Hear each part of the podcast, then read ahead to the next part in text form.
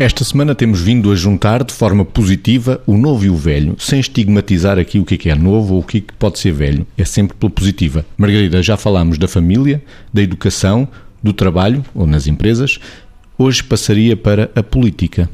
Os mais novos, quando chegam à política, necessariamente, e se forem lá pelas razões certas, bebem de uma. Não é necessariamente um entusiasmo maior que os mais velhos. Eu acho que o maior entusiasmo vem dos mais velhos que persistem na política e conseguiram não se desiludir e continuar a prestar serviço. Mas os mais novos bebem e vêm com uma capacidade de expressão do entusiasmo, desse entusiasmo sentido, de, exibição no bom sentido, de manifestação de, que dá força, que dá garra, que mobiliza. Não têm, por vezes, é, se calhar, a ponderação que resulta desta experiência que os mais velhos têm, porque no fundo nós sabemos que o maior manancial dos mais velhos é uma acumulação de conhecimentos maior, somada a uma experiência de vida maior, e é isto que conduz claramente à sabedoria. Os mais novos talvez ainda não, não, não tenham essa sabedoria, mas têm uma capacidade de expressão do entusiasmo que mobiliza,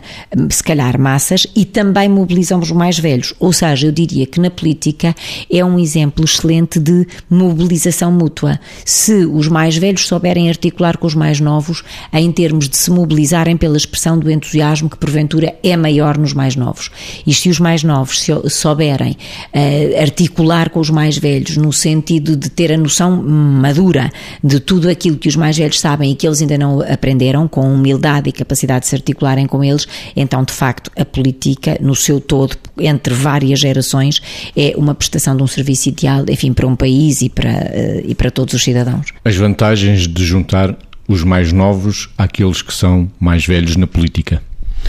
Como em todas as áreas, essa também com certeza seria uma área em que faria todo o sentido que assim fosse. Não é? Se nós olharmos para a política como ela deverá ser, que é uma atividade de causas, ou uma profissão de causas, para quem é político profissional,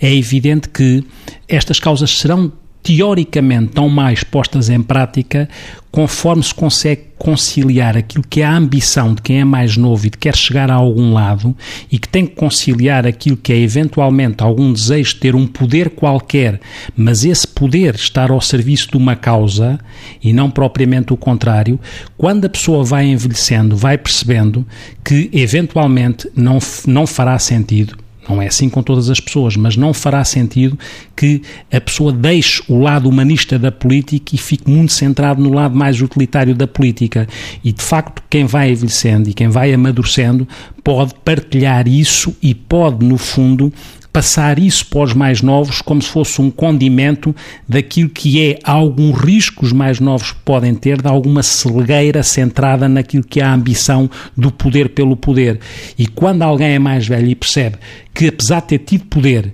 não é por isso que eventualmente a sua vida uh, ficou mais acrescentada, se calhar a sua vida ficou mais acrescentada por aquilo que deu aos outros, por aquilo que fez sentido para uma sociedade, se isso for integrado e articulado, e aí o mais velho pode de facto estar sempre a chamar a atenção ao mais novo, bebendo daquilo que é a energia do mais novo, e se